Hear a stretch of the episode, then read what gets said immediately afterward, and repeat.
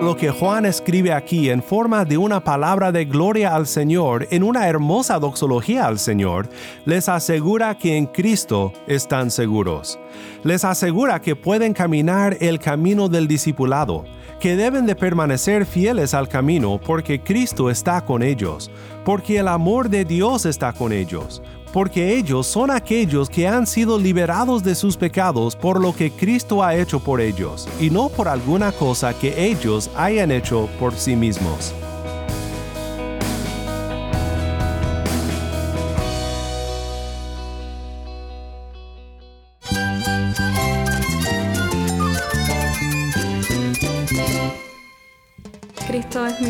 Cristo es el Rey del universo, es quien guía nuestras vidas. Él es grande y amoroso. Él es real. Solamente Jesucristo es nuestro Señor y Salvador. Es mía quien me fortalece. En Cristo Jesús hay esperanza, hay paz. Y nuestro Dios es un Dios de rescate. Estás escuchando a El Faro de Redención, Cristo desde toda la Biblia para toda Cuba y para todo el mundo.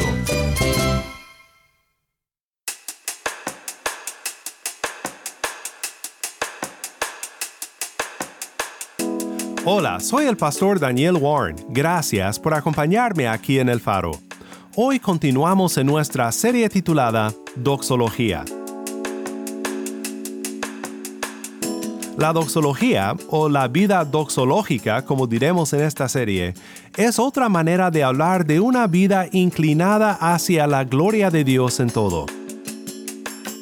Hoy quiero pensar contigo en cómo atravesamos el camino de lo que Dios ha hecho por nosotros, a lo que nos enseña de Dios, a la vida de adoración que esto produce en nosotros, a la vida del discipulado, la vida cristiana que adora a Dios en todo y que se motiva no por el moralismo, sino por el amor de Dios para los suyos. Si tienes una Biblia, busca Apocalipsis capítulo 1 y quédate conmigo para ver a Cristo en su palabra. El faro de redención comienza con Gloria a Dios porque su gracia canta alabanzaré. Gloria a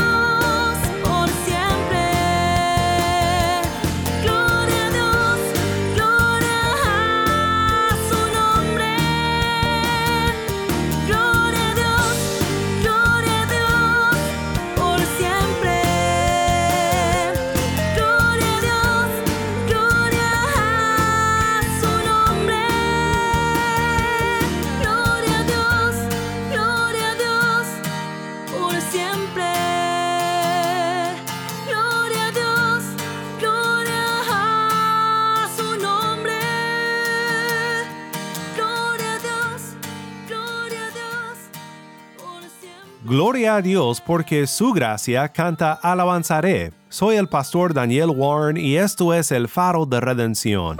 Cristo desde toda la Biblia, para toda Cuba y para todo el mundo.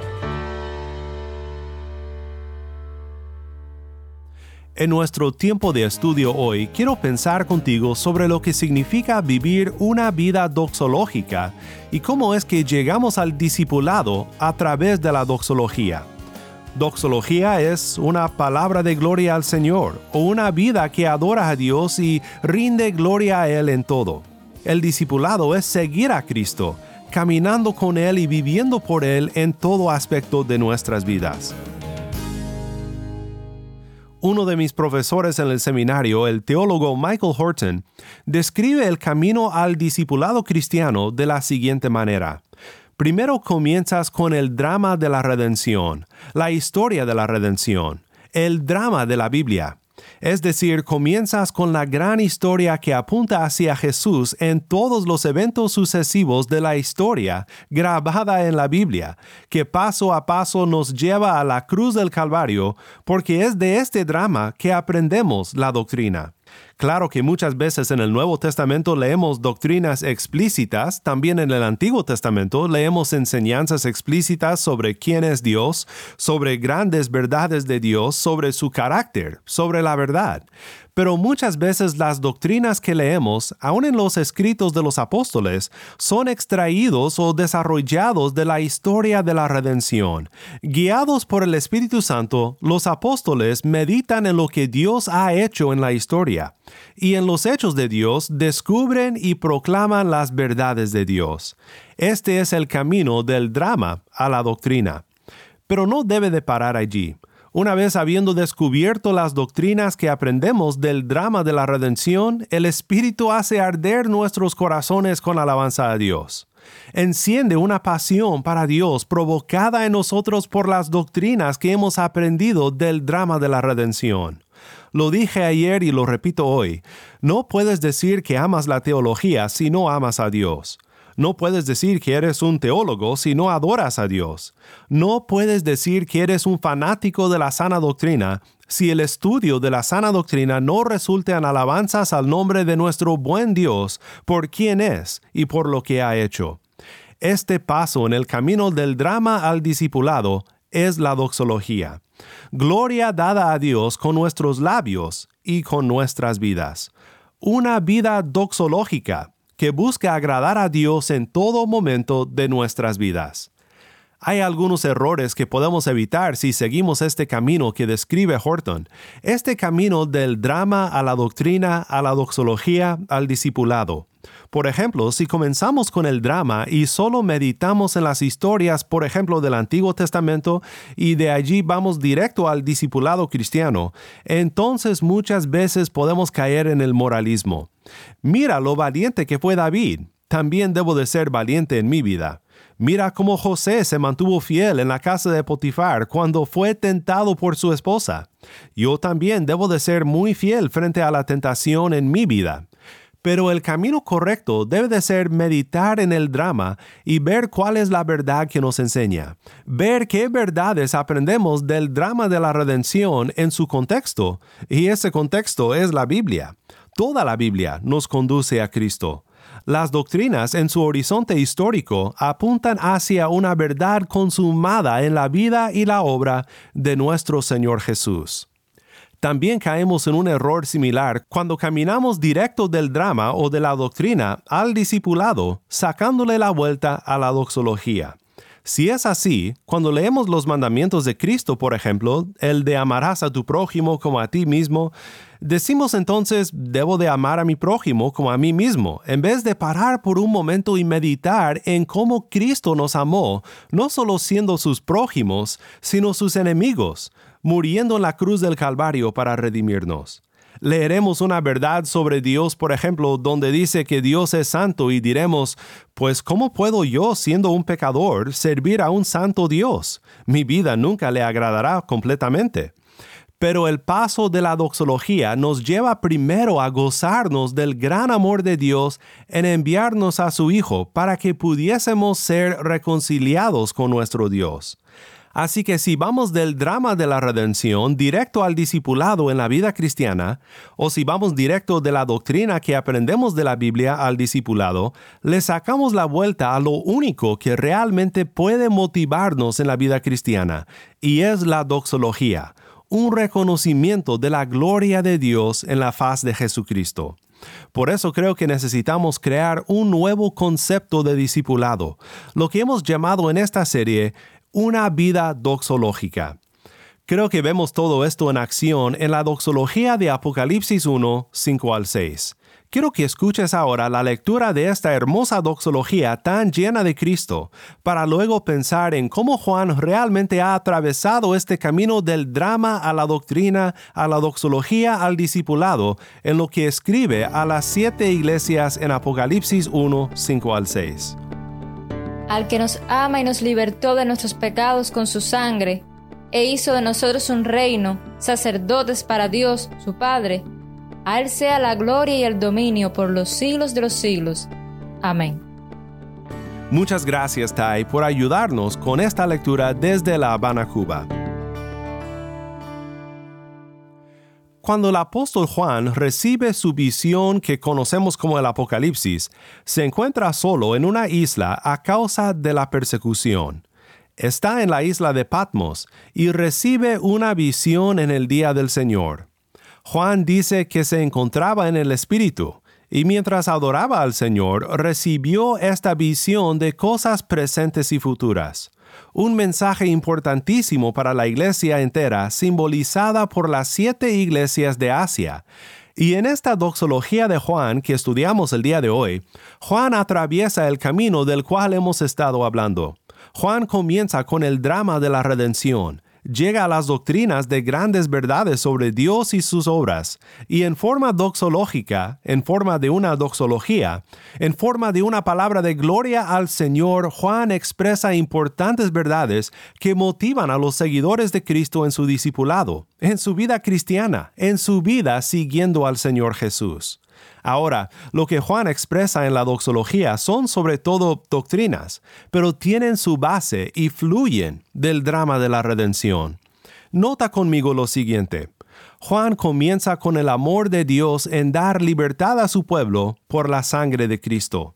Y enseguida Juan habla de cómo Dios ha hecho de nosotros un reino, sacerdotes para Dios su Padre. ¿Qué pasa aquí? Juan, guiado por el Espíritu, bajo su inspiración, está meditando en el drama de la redención en el momento del éxodo de Egipto. El éxodo fue el gran paradigma de la salvación en el Antiguo Testamento, un momento en el que Dios libertó a su pueblo de su esclavitud. Para el israelita, el éxodo representaba la gran obra libertadora de su Dios. A través del Antiguo Testamento, el pueblo de Israel miraba hacia atrás al éxodo, pero en los sacrificios que se ofrecían por los pecados, miraban hacia adelante a la cruz del Calvario. Ahora para nosotros la cruz es nuestro éxodo, la cruz es nuestra liberación del pecado y la muerte. Cuando Juan dice que Cristo nos libertó de nuestros pecados con su sangre, está meditando en el Éxodo, en la Pascua, aquella noche antes del día de liberación. Medita en la sangre de un cordero derramada para cubrir una familia. Pero ahora refractada por la gloriosa realidad de la cruz. Esta sangre es la sangre misma de nuestro Redentor derramada sobre la cruz del Calvario, puesta para salvación no sobre el marco de una puerta para proteger a una familia, sino sobre un madero, sobre la cruz, para salvar al mundo y a todo aquel que por la fe viene a él. Pero Juan tiene más en mente que solo la Pascua. También recuerda aquel momento cuando Dios estableció su pacto con la nación de Israel, un momento que vemos en Éxodo 19, 3 al 6. Moisés subió hacia Dios, y el Señor lo llamó desde el monte y le dijo, Así dirás a la casa de Jacob y anunciarás a los israelitas. Ustedes han visto lo que he hecho a los egipcios, y cómo los he tomado sobre alas de águilas y los he traído a mí. Ahora pues, si en verdad escuchan mi voz y guardan mi pacto, serán mi especial tesoro entre todos los pueblos, porque mía es toda la tierra. Ustedes serán para mí un reino de sacerdotes y una nación santa. Estas son las palabras que dirás a los israelitas. Nuevamente, esto fue Éxodo 19, 3 al 6. Debo mencionar que cuando Juan abre su doxología con las palabras aquel que nos amó, creo que no solamente tiene en mente la provisión de un medio de rescate del ángel de la muerte en la Pascua, sino también un trasfondo en lo que acabamos de escuchar de Éxodo 19, donde Dios dice, y ustedes han visto lo que he hecho a los egipcios, y cómo los he tomado sobre alas de águilas, y los he traído a mí sobre las alas del Señor, el pueblo de Dios fue rescatado como cuando un pequeño pajarito cae del nido al suelo. Dios vino para rescatar a su pueblo levantándole sobre las alas de su gracia. Qué imagen tan impresionante del gran amor de Dios para los suyos. Si tú has puesto tu fe en Jesús, Dios te ha levantado sobre sus alas de gracia. Te ha rescatado de tu momento de peligro, de tu situación de condenación por medio de lo que Cristo ha hecho por ti en la cruz del Calvario. Aquí vemos un buen ejemplo de doctrina tomada del drama de la historia de la redención. Juan medita en lo que Dios ha hecho, en lo que Dios ha declarado sobre sus grandes hechos por su pueblo, y declara de esta realidad histórica una sencilla pero preciosa verdad, la preciosa doctrina del amor de Dios. Reino y sacerdote son dos palabras que no solemos usar todos los días, así que déjame explicarte qué significan estas palabras en su contexto.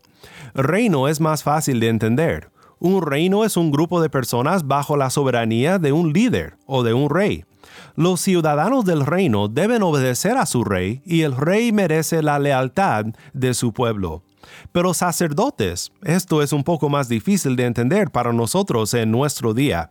No vayas a pensar en un sacerdote que tal vez conociste alguna vez en una iglesia católica romana. Piensa mejor en los sacerdotes del pueblo de Israel en aquel entonces, y cuál era su rol o su papel en la adoración del Señor en Israel. Los sacerdotes guiaban al pueblo en la adoración del Señor un reino de sacerdotes, dice Éxodo 19. Esto denota una función muy especial que Israel tenía con las naciones a su alrededor. Si deseabas adorar a Dios, buscabas un sacerdote. Y si deseabas sacerdotes que pudieran guiarte a la presencia del Señor, pues los encontrabas en la nación de Israel.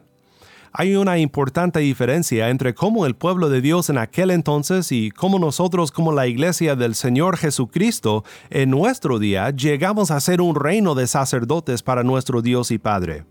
Dios declaró al pie del monte Sinaí, si ustedes escuchan mi voz y obedecen mi pacto, serán mi pueblo, serán mi nación. Obviamente Dios ya había rescatado al pueblo de su esclavitud por su gracia.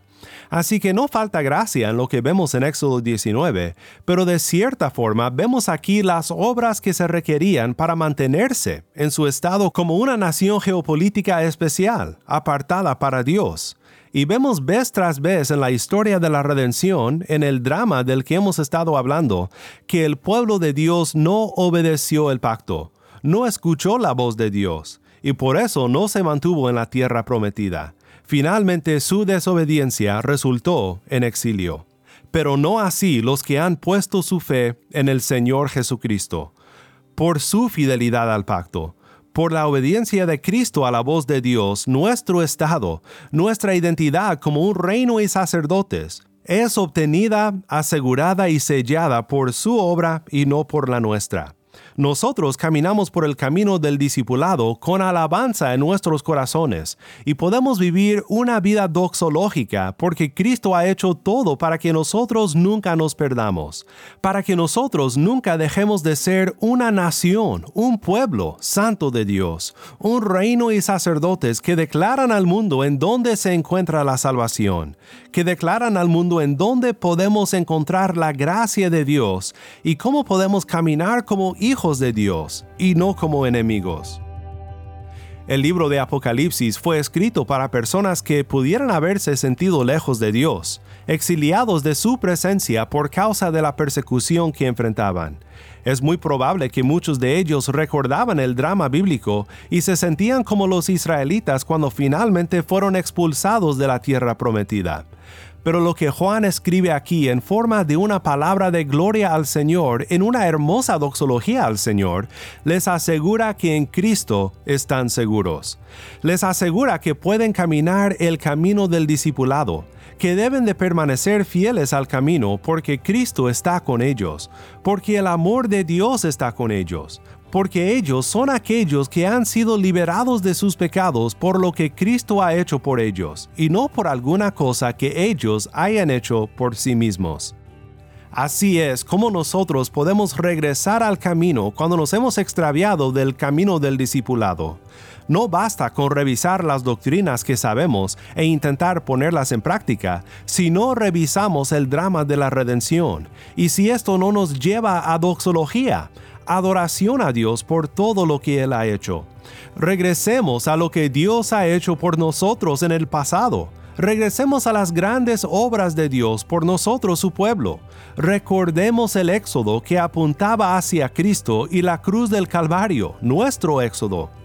Recordemos las doctrinas que aprendemos de estos acontecimientos y alabemos a Dios con doxología, con palabras de gloria, porque solo el corazón que vive inclinado hacia la gloria de Dios en todo, caminará el buen camino del discipulado cristiano. Así es como uno vive una vida doxológica, siguiendo el camino del drama a la doctrina, a la doxología, al discipulado.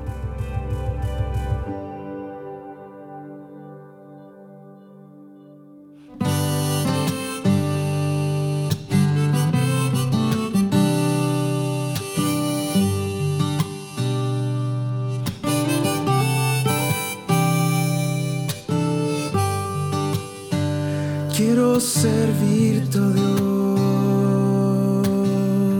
Dios. Quiero agradarte, oh Dios, con el corazón.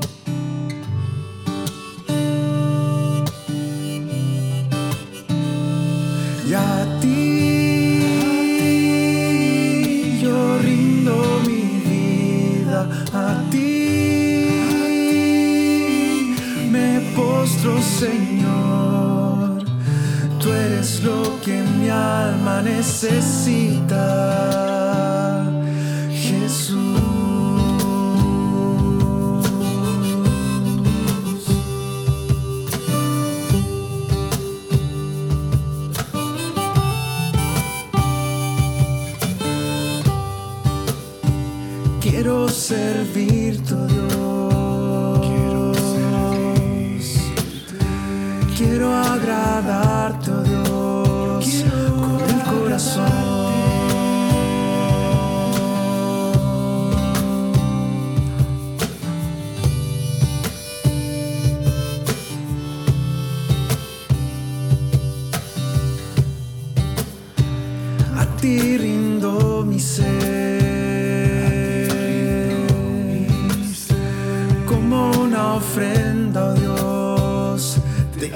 Señor.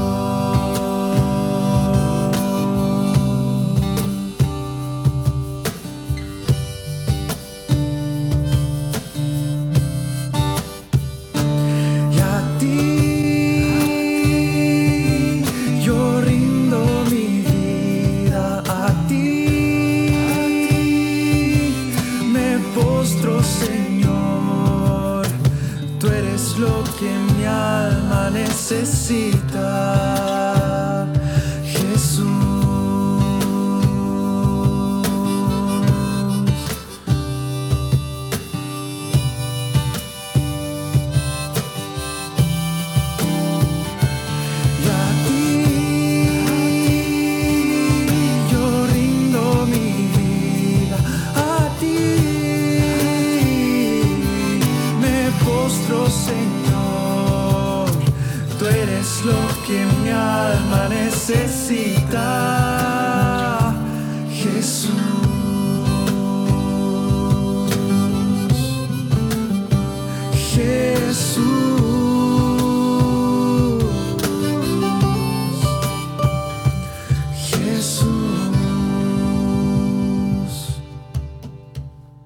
Rindo mi ser canta por gracia. Soy el pastor Daniel Warren y esto es el faro de redención.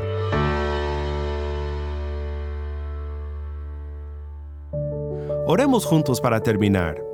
Padre Celestial, gracias por guiarnos por el buen camino, por rescatarnos de nuestros pecados y por ponernos en el buen camino del discipulado cristiano. Sabemos que te seguimos imperfectamente, pero deseamos tu gloria en todo aspecto de nuestras vidas.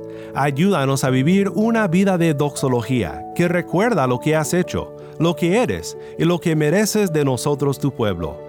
En el bendito nombre de nuestro Redentor Jesús oramos. Amén.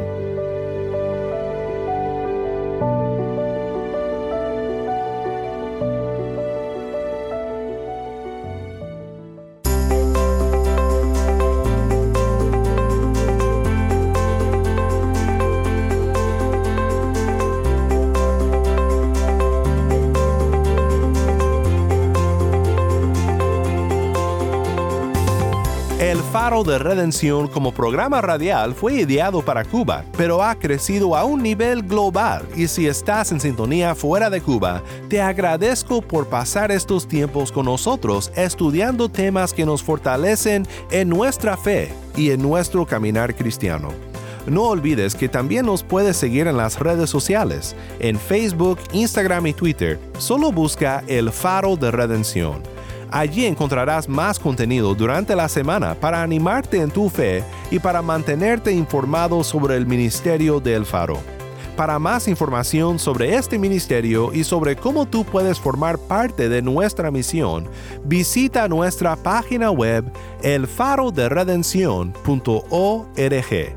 elfaroderedención.org.